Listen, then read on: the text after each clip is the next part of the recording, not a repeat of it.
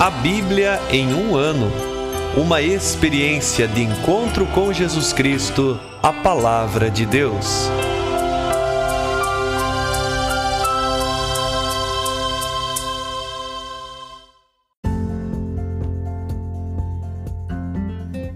Olá, eu sou André, seminarista na Diocese de Ponta Grossa, no Paraná.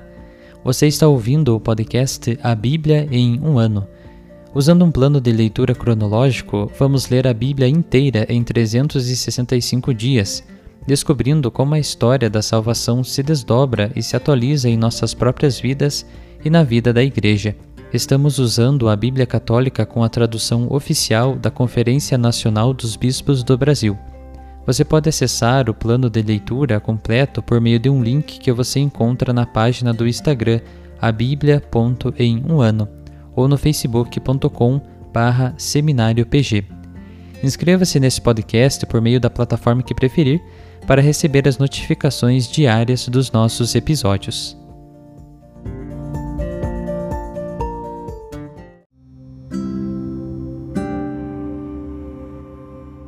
Olá, eu sou o Padre Joel Nalepa, da Diocese de Ponta Grossa, no Paraná. Antes de iniciarmos a leitura e a escuta dos textos bíblicos propostos para hoje, vamos pedir que o Espírito Santo ilumine nossa mente e nosso coração para que a palavra de Deus frutifique em nossas vidas. Em nome do Pai, do Filho e do Espírito Santo. Amém. Vindo Espírito Santo, enchei os corações dos vossos fiéis e acendei neles o fogo do vosso amor.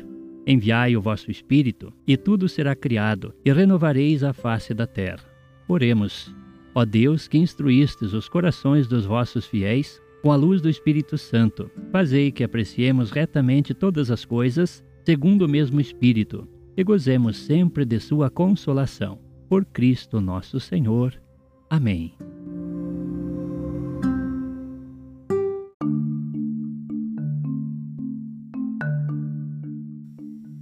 Hoje é o dia 161 de nosso podcast A Bíblia em um ano, e nós leremos os dois últimos capítulos do Evangelho segundo São Mateus, os capítulos 27 e 28, onde nosso Senhor é morto, crucificado e ressuscita ao terceiro dia. E leremos também o Salmo 72. Evangelho segundo São Mateus, capítulo 27. De manhã cedo, todos os sumos sacerdotes e os anciãos do povo reuniram-se em conselho contra Jesus a fim de condená-lo à morte. Tendo amarrado Jesus, levaram-no e o entregaram a Pilatos, o governador. Judas, o traidor, ao ver que Jesus fora condenado, ficou arrependido e foi devolver as trinta moedas de prata aos sumos sacerdotes e aos anciãos, dizendo: pequei entregando sangue inocente. Eles responderam: Que nos importa? O problema é teu. E ele jogou as moedas no santuário, saiu e foi enforcar-se. Recolhendo as moedas, os sumos sacerdotes disseram: Não é lícito depositá-las no tesouro do templo, pois é preço de sangue. Então deliberaram comprar com esse dinheiro o campo do oleiro para aí fazer o cemitério dos forasteiros. É por isso que aquele campo até hoje se chama Campo de Sangue. Cumpriu-se então o que fora dito por meio do profeta Jeremias. Eles pegaram as trinta moedas de prata, o preço do avaliado com que os filhos de Israel o avaliaram, e as deram em troca do campo do oleiro, conforme o Senhor me ordenou. Jesus foi conduzido à presença do governador e este o interrogou: Tu és o rei dos judeus? Jesus declarou: Tu o dizes. E ao ser acusado pelos sumos sacerdotes e anciãos, nada respondeu. Então Pilatos perguntou: Não estás ouvindo quantas acusações fazem contra ti? Jesus, porém, para grande admiração do governador, não respondeu uma só palavra. Ora, por ocasião da festa, o governador costumava soltar um preso que a multidão quisesse. Eles tinham um preso famoso chamado Barrabás. Então Pilatos perguntou à multidão reunida: Quem quereis que eu vos solte? Barrabás ou Jesus, que é chamado o Cristo? Pilatos bem sabia que eles haviam entregado Jesus por inveja. Enquanto estava sentado no tribunal, sua mulher mandou dizer-lhe: Não te envolvas com esse justo, pois esta noite em sonho sofri muito por causa dele. Os sumos sacerdotes e os anciãos, porém, instigaram as multidões para que pedissem Barrabás e mandassem matar Jesus. O governador tornou a perguntar: Qual dos dois quereis que eu solte? Barrabás responderam. Pilatos perguntou: Que farei então com Jesus, que é chamado o Cristo? Todos responderam: Seja crucificado. Pilatos falou: Mas que mal ele fez? Eles, porém, gritaram com mais força: Seja crucificado. Quando Pilatos viu que nada conseguia e que, ao contrário, aumentava o tumulto, mandou trazer água, lavou as mãos diante da multidão e disse: Sou inocente do sangue deste homem. A responsabilidade é vossa. O povo todo respondeu: Que o sangue dele recaia sobre nós e sobre nossos filhos. Então Pilatos soltou Barrabás mandou flagelar Jesus e entregou-o para ser crucificado. Em seguida, os soldados do governador levaram Jesus ao pretório e reuniram toda a guarnição em volta dele. Tiraram-lhe as vestes e vestiram-no com um manto escarlate. Depois puseram-lhe na cabeça uma coroa de espinhos que traçaram e um caniço na mão direita, e ajoelharam-se diante de Jesus, enquanto diziam, zombando: Salve, Rei dos Judeus! Cuspiram nele e bateram-lhe na cabeça com o caniço. Depois de zombar dele, tiraram-lhe o manto e o vestiram com suas próprias vestes. Então levaram Jesus para ser crucificado. Ao saírem, encontraram um homem de Cirene chamado Simão e o requisitaram para carregar a cruz de Jesus. Quando chegaram a um lugar chamado Gólgota, que quer dizer lugar da caveira, deram-lhe de beber vinho misturado com fel, mas quando provou, não quis beber. Depois de o crucificarem, repartiram as suas vestes, tirando a sorte, e ficaram ali sentados, montando guarda. Acima da cabeça de Jesus puseram o motivo da condenação. Este é Jesus, o Rei dos Judeus. Com ele também crucificaram dois ladrões, um à sua direita e outro à esquerda os que passavam por ali o insultavam, balançando a cabeça e dizendo: Tu que destróis o santuário e o reedificas em três dias, salva-te a ti mesmo. Se és o Filho de Deus, desce da cruz. Do mesmo modo, zombavam de Jesus os sumos sacerdotes, junto com os escribas e os anciãos, dizendo: A outros ele salvou, a si mesmo não pode salvar. É Rei de Israel desça agora da cruz e acreditaremos nele. Confiou em Deus, que o livre agora se é que o ama. De fato, ele disse: Eu sou filho de Deus. Do mesmo modo, também o insultavam os dois ladrões que foram crucificados com ele. Desde a hora sexta, uma escuridão cobriu toda a terra até a hora nona. Pela hora nona, Jesus clamou em alta voz: Eli, Eli, Lama Sabachthani, que quer dizer: Meu Deus, meu Deus, por que me abandonaste? Alguns dos que ali estavam, ouvindo-o, disseram: Ele está chamando por Elias.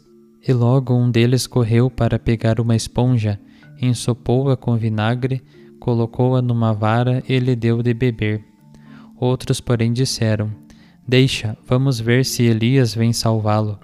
Então Jesus clamou outra vez em alta voz e expirou. Nisso o véu do santuário rasgou-se de alto a baixo, em duas partes. A terra tremeu e as rochas se partiram.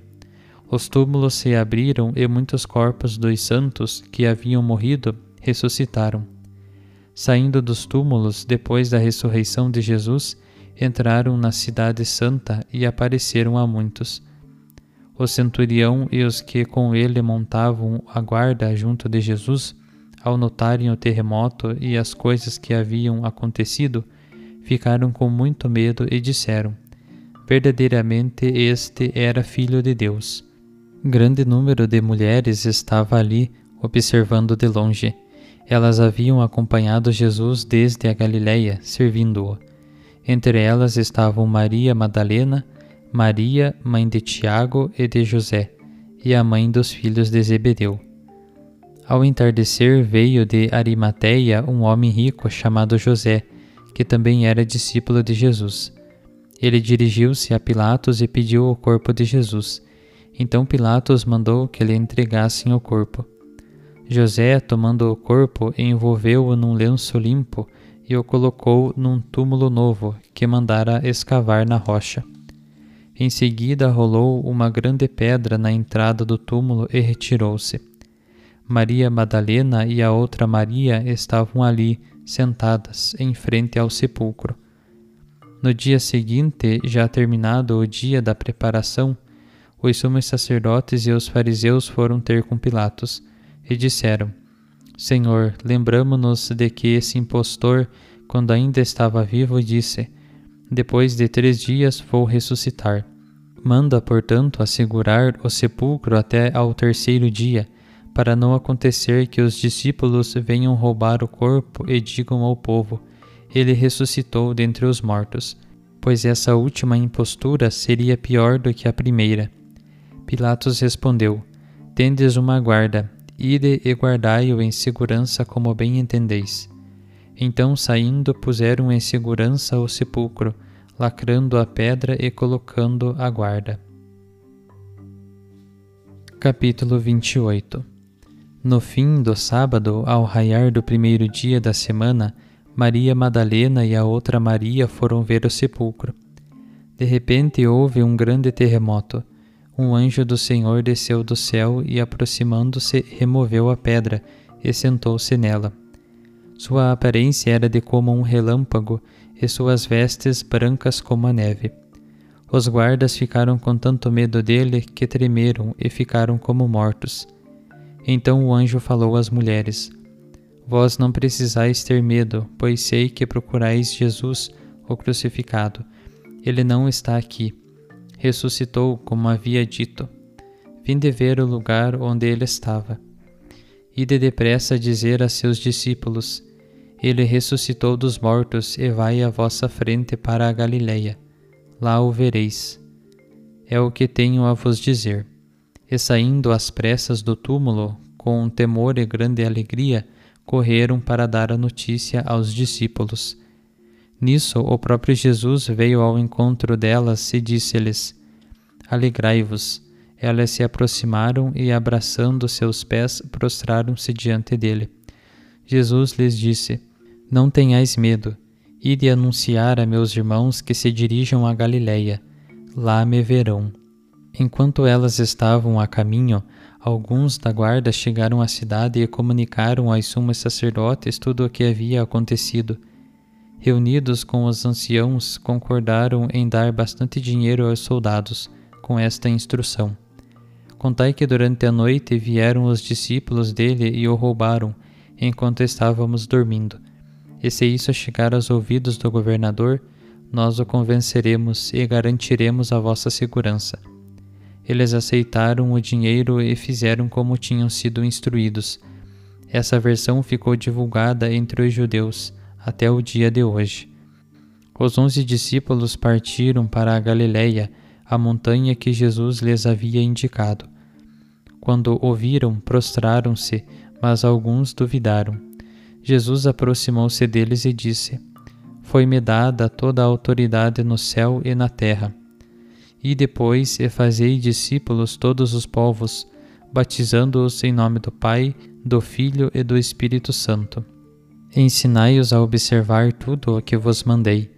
Eis que estou convosco todos os dias, até o fim dos tempos. Salmo 72 de Salomão Ó Deus, dá ao rei o teu direito e tua justiça ao filho do rei, que ele governe teu povo com justiça e os teus pobres com o direito as montanhas tragam a paz ao povo e as colinas a justiça. Ele julgará os pobres do povo, salvará os filhos do indigente e humilhará o caluniador. Ele permanecerá com o sol e com a lua, de geração em geração. Descerá como chuva sobre a relva, como chuvarada que irriga a terra. Nos seus dias florescerá a justiça e a abundância da paz, enquanto brilhar a lua. Ele dominará de mar a mar, e desde o rio até os confins da terra. Diante dele se prostrarão os habitantes do deserto, e seus inimigos lamberão a terra. Os reis de Tarsis e as ilhas ofertarão presentes, os reis de Seba e de Sebá trarão seus dons. Todos os reis da terra o adorarão, todas as nações o servirão. Pois ele libertará o indigente que suplica, e o pobre que não tem quem o ajude. Ele se compadecerá do pobre e do indigente, e as vidas dos pobres salvará. Ele os resgatará da opressão e da violência, e o sangue deles será precioso a seus olhos. Ele viverá, e o ouro de seba lhe será dado. Orarão sempre por ele, e o dia todo o bendirão. Haverá fartura de trigo na terra, ondulando no alto das montanhas, e seu fruto será como o Líbano. Da cidade florescerão os habitantes como erva da terra. Seja bendito o seu nome pelos séculos, diante do sol seja bendito o seu nome. Nele serão abençoadas todas as tribos da terra, todas as nações o engrandecerão. Bendito seja o Senhor Deus, o Deus de Israel, o único que faz maravilhas e bendito seja o seu nome glorioso para sempre. Toda a terra será repleta de sua glória. Amém. Amém.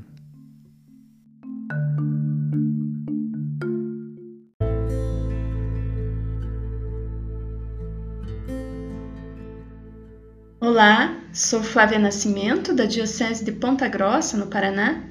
Pertenço ao Instituto Secular Servas de Jesus Sacerdote. O Evangelho de Mateus se encerra com o relato da paixão, morte e ressurreição de Jesus, culminando na missão dada pelo Senhor aos seus seguidores de fazer discípulos entre todas as nações.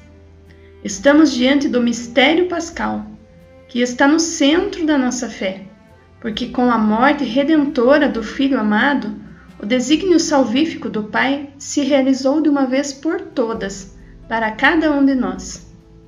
Toda a vida de Cristo, que ouvimos no Evangelho de Mateus, foi uma livre oferta ao Pai para cumprir o seu desígnio de salvação. Jesus deu a vida em resgate por muitos e, desse modo, reconciliou com Deus toda a humanidade. Seu sofrimento e a sua morte manifestam que a sua humanidade é o instrumento livre e perfeito do amor divino, que quer a salvação de todos os homens. Ou seja, estamos falando de amor, amor pleno, amor até o fim do Filho de Deus, amor que reconciliou com o Pai toda a humanidade. Na primeira carta de São João, isso fica bem evidenciado nas seguintes palavras: Foi assim que o amor de Deus se manifestou entre nós. Deus enviou o seu Filho único ao mundo, para que tenhamos vida por meio dele. Nisto consiste o amor. Não fomos nós que amamos a Deus, mas foi Ele que nos amou e enviou o seu Filho como vítima de reparação pelos nossos pecados. E no decorrer da narração que ouvimos, o evangelista Mateus vai apresentando as várias maneiras de corresponder a esse amor divino. De um lado aparece Judas, que havia traído o Senhor, e depois que percebeu que pecou, ao entregar à morte um inocente, não foi capaz de confiar na misericórdia e no perdão e acabou tirando a própria vida. Pilatos, por sua vez, lavou as mãos, ao invés de impedir a morte do inocente. Os sumos sacerdotes e anciãos acabaram instigando a multidão a libertar Barrabás, ao invés de dar a liberdade a Jesus. Os soldados zombaram do Senhor e os ladrões o insultaram. De outro lado, vemos também, na cena da paixão, observando de longe todos os fatos, um grande número de mulheres que acompanharam Jesus desde a Galileia, e José de Arimateia, homem rico que se tornou discípulo de Jesus e que pediu a Pilatos o corpo do Senhor para dar-lhe uma sepultura digna. Esses foram os poucos que permaneceram ao lado do Filho amado, ao lado do amor encarnado em seus momentos de dor e de sofrimento. E nós, eu e você, em que grupo estaríamos na cena da paixão? Com os que rejeitaram Jesus ou com os que permaneceram ao seu lado até o fim? Ainda bem que, para nossa alegria, o episódio do Calvário não foi o fim.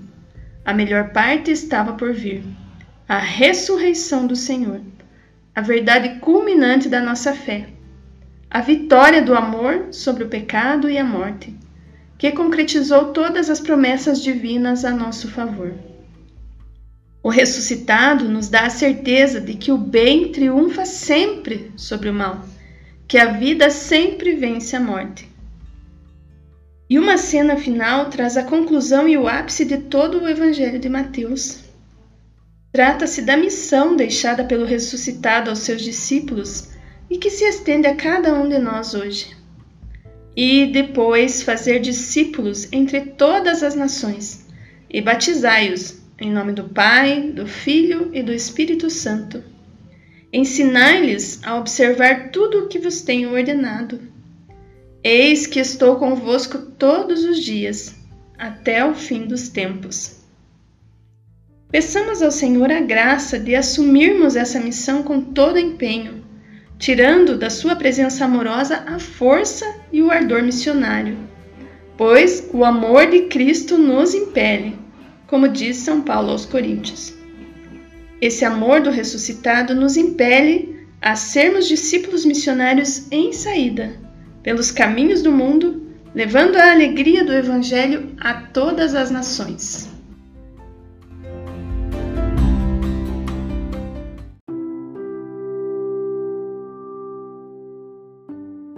Querido irmão, querida irmã, após a leitura e a meditação da Palavra de Deus contida na Sagrada Escritura, peçamos que o Espírito Santo inspire as nossas ações a partir do mistério de Jesus Cristo, o Verbo encarnado. Oremos. Ó Deus, concedei ao vosso povo alimentar-se cada vez mais da vossa palavra e nela encontrar a fonte da vida por nosso Senhor Jesus Cristo, vosso Filho, na unidade do Espírito Santo. Amém. Quem vos fala é Dom Sérgio, bispo da Diocese de Ponta Grossa, no Paraná. Que desça sobre vós a bênção de Deus Todo-Poderoso, Pai e Filho e Espírito Santo. Amém.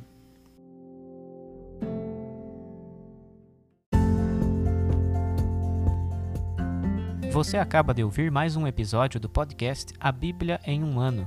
Continue nesse bom propósito de ouvir, ler e praticar a palavra de Deus. Rezemos por todos que estão fazendo este caminho de leitura da Bíblia. Procure também participar da sua comunidade. A permissão para uso do plano de leitura The Bible in a Year com o padre Mike Schmitz e Jeff Kevins foi concedida por Ascension. A versão original pode ser baixada em ascensionpress.com. Todos os direitos desse plano estão reservados à Ascension. Os demais conteúdos do podcast não são criados, revisados ou apoiados por Ascension. Até amanhã!